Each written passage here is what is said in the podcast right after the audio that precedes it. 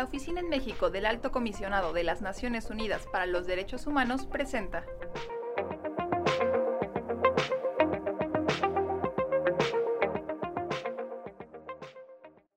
Bienvenidas, bienvenidos a una nueva edición del podcast de la ONU Derechos Humanos en México.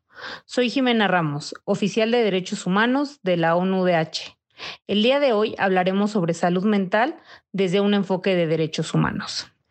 En el marco del 10 de octubre, Día Mundial de la Salud Mental, nos interesa hablar sobre la importancia de contar con servicios de salud mental con enfoque de derechos humanos y dar vigencia a los contenidos de la Convención sobre los Derechos de las Personas con Discapacidad. Para entender mejor esta importante temática, tenemos el privilegio de contar con la participación de Amalia Gamio, integrante del Comité sobre los Derechos de las Personas con Discapacidad, Fátima Moneta, profesional en salud mental, y Víctor Lizama, abogado experto en discapacidad y usuario de los servicios de salud mental. Sean bienvenidas. Hola Jimena. Hola Víctor. Hola Fátima. Qué gusto estar hoy con todos ustedes. Hola Jimena. Muchas gracias por la invitación. Me siento muy honrada de poder compartir con Amalia y con Víctor las reflexiones en el marco del Día Mundial de la Salud Mental. ¿Qué tal, Jimena, Amalia, Fátima? Muchas gracias a ONU-DH México por la invitación para conversar sobre salud mental y derechos humanos en este podcast. Fátima, ¿qué se entiende por salud mental y cuál es la responsabilidad de las instituciones que brindan los servicios de salud? Gracias, Jimena. De hecho, es una excelente pregunta para empezar nuestra conversación de hoy. ¿Qué es la salud mental o qué se entiende por salud mental? Bueno, ha sido definida desde distintas perspectivas. Y de hecho, una de las más aceptadas es la que plantea la Organización Mundial de la Salud, que la define como un estado de bienestar que las personas logran a partir de la conciencia de sus propias capacidades y habilidades para el afrontamiento del estrés normal de la vida. Eh, en esta definición eh, se implica o se infiere que hay un contexto que permite el libre desarrollo de estas habilidades y capacidades y que de esta manera eh, las personas pueden trabajar de una forma fructífera, que pueden contribuir a su comunidad y que pueden lograr así también las expectativas de su vida. podemos entender desde este sentido que la salud mental se vuelve la base para tener salud. Esta definición de la OMS es importante porque pone en el centro que hay elementos en el medio que pueden impactar positiva o negativamente en el bienestar de una persona. Estos son los determinantes sociales de la salud, que no son otra cosa más que las condiciones sociales, económicas, políticas en la que las personas nacen, crecen y viven y que pueden influir en su salud. Por eso se vuelve tan importante la garantía de los derechos humanos, como una condición sine qua non para alcanzar el estado de bienestar propuesto en esta definición. De hecho, puede decirse que sin derechos humanos no hay salud mental y sin salud mental no hay salud. También eh, es importante decir que esta definición es ampliamente aceptada porque no equipara estado de bienestar con ausencia de patologías o de enfermedades, sino que pone en el centro de la definición que ese estado de bienestar se obtiene si se reconocen los recursos, las habilidades y las fortalezas que tienen las personas y las comunidades para afrontar las adversidades de la vida. No patologiza estas respuestas. También es importante decir que en esta definición el estado de bienestar implica que las personas puedan vivir en su comunidad y el poder conectar con otras y con otros. Y también es importante que no se excluya a las personas que tienen alguna condición de salud mental. Y bueno, para no seguirme extendiendo, respondo a la segunda parte de la pregunta sobre la responsabilidad de las instituciones en la prestación de servicios de salud mental. Para esto, eh, creo que me gustaría brevemente explicar que la forma en que se define la salud mental impacta en el modelo que guiará la atención en salud mental y el trato que se le da a las personas que acceden a estos servicios. Eh, durante mucho tiempo, la atención en salud mental dominó el modelo biomédico, por lo que los servicios se enfocaban mayormente en la detección, diagnóstico y tratamiento de las patologías y trastornos, dejando de lado las acciones de prevención y de promoción. Y pues lo más paradójico es que contradice la misma definición de salud mental de la OMS que plantea que salud mental no es la mera ausencia de enfermedad. Entonces, em, si se sigue el la conceptualización de salud mental que hemos venido desarrollando en esta conversación, pues se requiere de otro modelo como el modelo social de la discapacidad o el modelo ecológico que atienden la integralidad de las personas y por tanto eh, obliga a que las instituciones que brindan los servicios se fijen en cuatro cosas primordialmente. En dar un acceso temprano a la atención, esto es ampliando los servicios de salud mental a nivel comunitario y promoviendo acciones que reconozcan las habilidades y fortalezas comunitarias para afrontar los problemas que pueda haber. Eh, la número dos, se tiene que ampliar la promoción en salud mental, dando información en lenguaje accesible, sobre todo sobre los factores de riesgo y los factores que protegen o cuidan o fomentan el bienestar emocional. La número tres es que se contribuye a reducir la discriminación y el estigma asociado a las condiciones de salud mental. Y por último, la cuatro, que al igual que otros servicios de salud, garanticen la vida en comunidad, erradiquen el aislamiento, fomenten la autonomía y sobre todo que promuevan la construcción de un proyecto de vida. Muchas gracias, Fátima. Víctor, como experto por experiencia y como investigador sobre los servicios de salud, ¿cuál es el modelo que prevalece en la atención a la salud mental en México y qué problemáticas identificas de este modelo de atención? Jimena, tocas dos puntos importantes en esta conversación. El modelo de atención a la salud mental en México es de tipo biomédico. ¿Qué quiere decir esto? Se trata de un modelo que entiende la salud mental a partir del funcionamiento de cada persona. Por lo tanto, la ausencia de salud mental se aborda como problema individual.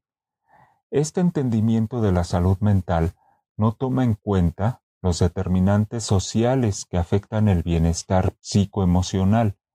Las respuestas de este modelo se dan a partir de la idea de que el cerebro se enferma, de que existen desbalances neuroquímicos que generan la disfuncionalidad, el malestar, la anomalía, la enfermedad, el trastorno. Por lo tanto, las intervenciones se dan desde lo farmacológico. Este modelo centra los servicios en instituciones especializadas de tercer nivel, lo que llaman instituciones monovalentes. Y esto hace que el 60% del presupuesto en salud mental en nuestra región, en América Latina, se destine a hospitales psiquiátricos. Por otra parte, el modelo biomédico exige a la persona usuaria de los servicios tener conciencia de enfermedad y apego al tratamiento. Pero aquí yo me pregunto, ¿qué pasa cuando la persona que ha recibido un diagnóstico psiquiátrico o que es percibida como portadora de una, entre comillas, deficiencia o enfermedad mental, no tiene esa presunta conciencia de enfermedad y rechaza el tratamiento farmacológico? La respuesta es que aquí se hace presente uno de los argumentos del modelo que termina justificando los internamientos y tratamientos forzados.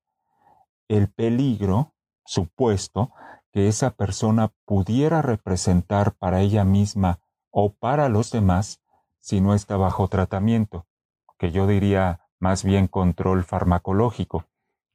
El modelo biomédico, por lo tanto, justifica la restricción de derechos, particularmente el de la capacidad jurídica, para imponer esas intervenciones coercitivas. El modelo biomédico crea servicios verticales e inaccesibles para la mayoría de la población, también desempodera y cronifica a la persona usuaria. Igualmente, deja la carga del cuidado a la familia o red de apoyo. El modelo biomédico, además de justificar las intervenciones contra la voluntad, facilita la institucionalización y perpetúa malas prácticas en los servicios que incluso podrían representar violaciones a los derechos humanos. Muchas gracias, Víctor. Muy ilustrativo lo que nos cuentas. Amalia, después de escuchar a Víctor, cuéntanos sobre el cambio de paradigma que proponen los estándares internacionales y en particular la Convención sobre los Derechos de las Personas con Discapacidad. ¿Cuál es el enfoque que propone esta convención? Claro, Jimena, muy importante pregunta. El enfoque de la Convención es de derechos humanos, de respeto por la autonomía y la libre elección de la persona, de su dignidad y la no discriminación. Estos son parte de los principios generales contenidos en el artículo 3 de la Convención y son el sustento de toda ella. Sobre el cambio de paradigma, se marca en toda la Convención, pero muy claramente desde el inicio en el inciso E del preámbulo, que dice, reconociendo que la discapacidad es un concepto que evoluciona y que resulta de la interacción entre las personas con deficiencias y las barreras debidas a la actitud y al entorno que evitan su participación plena y efectiva en la sociedad en igualdad de condiciones con las demás. Es decir, antes de la convención, la responsabilidad, entre comillas, de la no inclusión se apoyaba en las propias personas con discapacidad. Como es una niña sorda, no puede ir a la escuela. Como es un adulto ciego, no puede tener un trabajo regular. Como usa silla de ruedas, no puede ir por las calles. Ahora, claramente esa responsabilidad se reconoce que es de una sociedad que no proporciona a las personas con discapacidad las herramientas y apoyos para la inclusión o incluso hasta le pone barreras. Así que lo que no se ha logrado hasta ahora más de 13 años después de la entrada en vigor de la Convención, es completamente atribuible a un Estado que no está cumpliendo cabalmente con los compromisos adquiridos cuando firmó y ratificó la Convención. A través de los informes que envían, los estados parte al comité y los informes sombra que nos envía la sociedad civil, podemos darnos cuenta que quizá los estados no han comprendido a fondo la importancia y trascendencia de aquello que firmaron y ratificaron en beneficio del 15% de la población.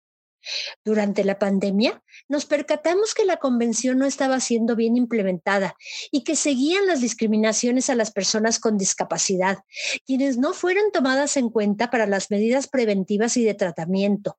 No hubo información en formatos accesibles y aquellas que se encontraban confinadas en instituciones mostraron altas tasas de contagio y muerte. Por eso, debemos plantear nuevos escenarios, refrescar el debate, no bajar la guardia en la vigilancia del cumplimiento de los derechos de las personas con discapacidad, redoblar esfuerzos, presentar quejas a todos los niveles para que, en caso de no ser escuchados y haber agotado todos los recursos a nivel nacional, acudir al Comité sobre los Derechos de las Personas con Discapacidad de Naciones Unidas a presentar quejas. Es un modo más de visibilizar los incumplimientos. Muchas gracias, Amalia. Muy interesante este enfoque de derechos y dinos. ¿Qué ha discutido el Comité sobre los Derechos de las Personas con Discapacidad acerca de figuras como la interdicción y los tratamientos médicos involuntarios? Si nos puedes explicar antes sobre esta figura para quienes no estamos familiarizados, también te lo agradeceremos mucho. Respecto a esta última pregunta, la interdicción es completamente opuesta al artículo 12 de la Convención, que se refiere a igualdad ante la ley. Es necesario que los estados parte modifiquen su legislación para armonizarla con la convención, lo que significa, entre otras cosas, eliminar completamente la figura de la tutela, aplicando las ayudas y salvaguardias contempladas en el artículo 12 y su observación general número uno, que ayudarán a las personas con discapacidad al ejercicio de ese derecho, con autonomía y respeto por sus elecciones y su dignidad. Solo así las personas con discapacidad podrán dejar de estar nulificadas como ciudadanas y podrán ejercer todos los demás eh, derechos, especialmente el derecho a vivir en forma independiente y ser incluido en la comunidad, contemplado en el artículo 19, para lo cual se requiere que los estados hagan accesibles todos los servicios abiertos al público, tanto en lo físico como en la comunicación, que las personas con discapacidad cuenten con apoyos individuales acordes a sus necesidades, asistentes personales, pagados por ellos mismos, elegidos por ellos mismos, financiación, intérpretes de lengua de señas o cualquier otro apoyo individual que requieran para ejercer su vida en comunidad. La convención se opone completamente a cualquier imposición de tratamiento a las personas con discapacidad especialmente a aquellas con discapacidad psicosocial o intelectual, a la institucionalización forzada en cualquier tipo de estancia, ya sea grande o pequeña, a que se aísle y segregue a la persona y a cualquier otra medida de tratamiento sin el consentimiento informado.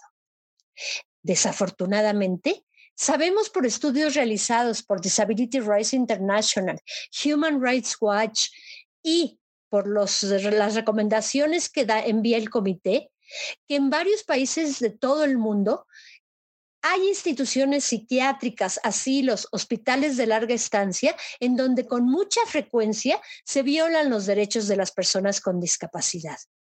Aquellas con discapacidad psicosocial e intelectual, que además están privadas del ejercicio de su capacidad jurídica, son aún más vulnerables a estas violaciones, a condiciones insalubres, a la violencia, incluida la sexual, las coerciones, el abuso, las esterilizaciones y el tratamiento forzado, aunque también sucede fuera de las instituciones.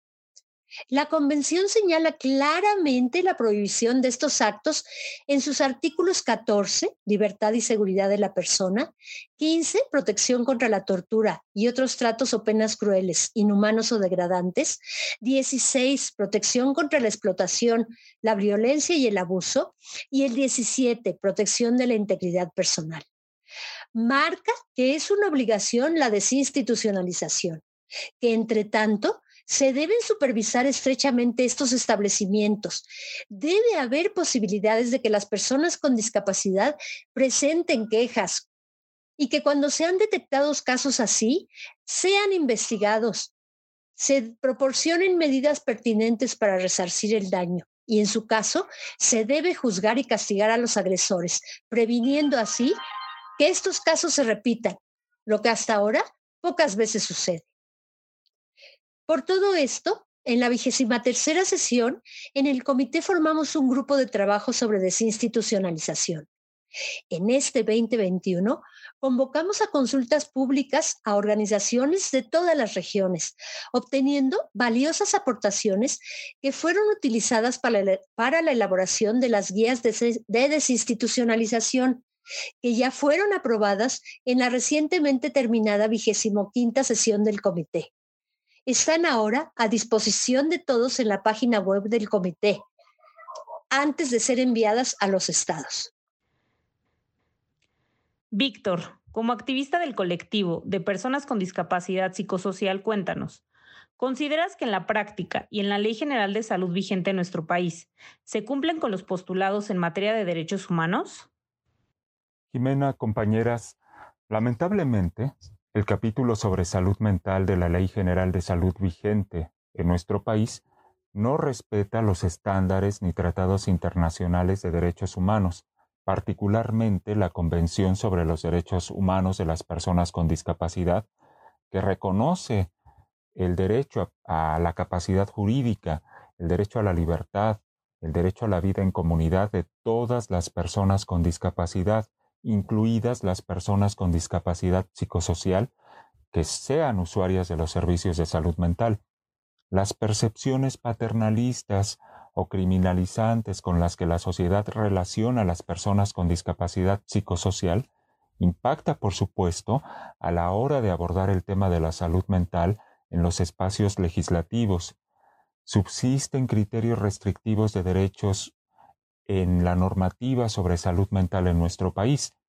Les diría, por ejemplo, que de acuerdo al informe por razón necesaria que documenta la organización en la que colaboro, realizó en 2020 sobre el estado de los servicios de salud mental en México, en los últimos años, 12 entidades federativas han creado leyes específicas en salud mental y en todos los casos la restricción de derechos de las personas usuarias de los servicios es la constante al permitir internamientos y tratamientos contra la voluntad. Aquí me parece importante recalcar que las leyes específicas en salud mental terminan siendo discriminatorias, ya que se convierten en leyes especiales para, entre comillas, enfermos mentales. Como podemos advertir, este tipo de normativa no hace sino perpetuar la exclusión y cronificar el malestar. Para que esto realmente cambie, se debe transversalizar el enfoque de derechos humanos en las leyes, las políticas y los servicios públicos, particularmente en cuanto a derechos de personas con discapacidad. Y en el tema específico de salud mental, transformar los servicios a otros de tipo comunitario, respetuosos de los derechos humanos de las personas usuarias, con intervenciones integrales, holísticas, accesibles a toda la población, y en las que las personas usuarias se reconozcan como personas expertas por experiencia que puedan construir sus propios procesos de recuperación. Para cerrar este capítulo, Fátima, nos encontramos en un momento complejo, una pandemia que nos impuso límites y retos. Como profesional de la salud, ¿cuál es el impacto que has observado en este contexto en la salud mental y en las capacidades institucionales para atender estos retos? Muchas gracias, Jimena. Efectivamente, la pandemia por COVID ha puesto desafíos importantes para el sector salud, especialmente para el área de salud mental. De los retos más importantes actualmente es poder dar cuenta de manera diferenciada de los efectos que tiene la pandemia sobre las personas y hacer intervenciones específicas. Aunque de manera general podemos hablar de los impactos que ha tenido el confinamiento prolongado, del estrés generado por las constantes adaptaciones o el impacto que tiene haber enfrentado el dolor por la muerte de personas cercanas y queridas, eh, tenemos que tomar en cuenta que hubo poblaciones como la de niños, niñas y adolescentes, las personas en movilidad, eh, las mujeres, eh, el personal de primera línea, que vivieron desproporcionadamente los efectos negativos en su salud mental. Por ejemplo, en nuestro país ahora podemos saber que hubo un aumento del 16% de los suicidios en niños y niñas en el último año, también que se triplicó la asistencia a los servicios de urgencia para infancias y juventudes y que al menos 36% de las personas adultas han referido que han experimentado algún síntoma eh, de ansiedad y el 37% que han vivido depresión. Como bien lo ha señalado Amalia y Víctor, la atención en salud mental requiere de abordajes integrales que fomenten servicios cercanos y en comunidad, por lo que creo que sería deseable aprovechar la difusión de la atención a distancia, todo lo que hemos conocido como teleconsulta, que ayudaría a ampliar la cobertura de tratamientos accesibles.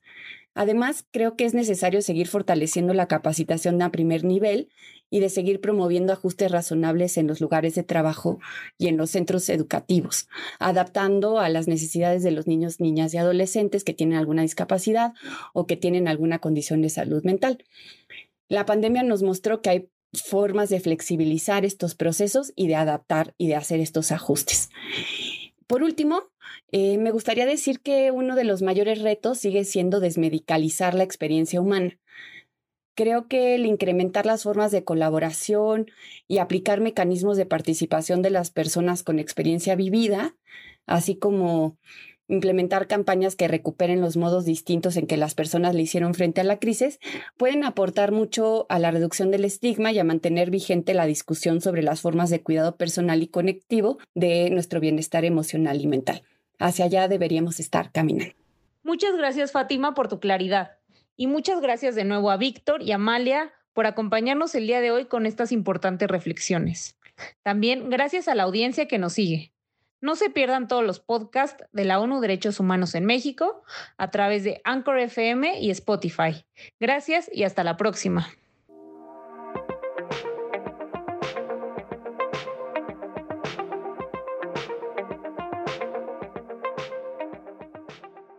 Esta fue una producción de ONUDH y Sinu México.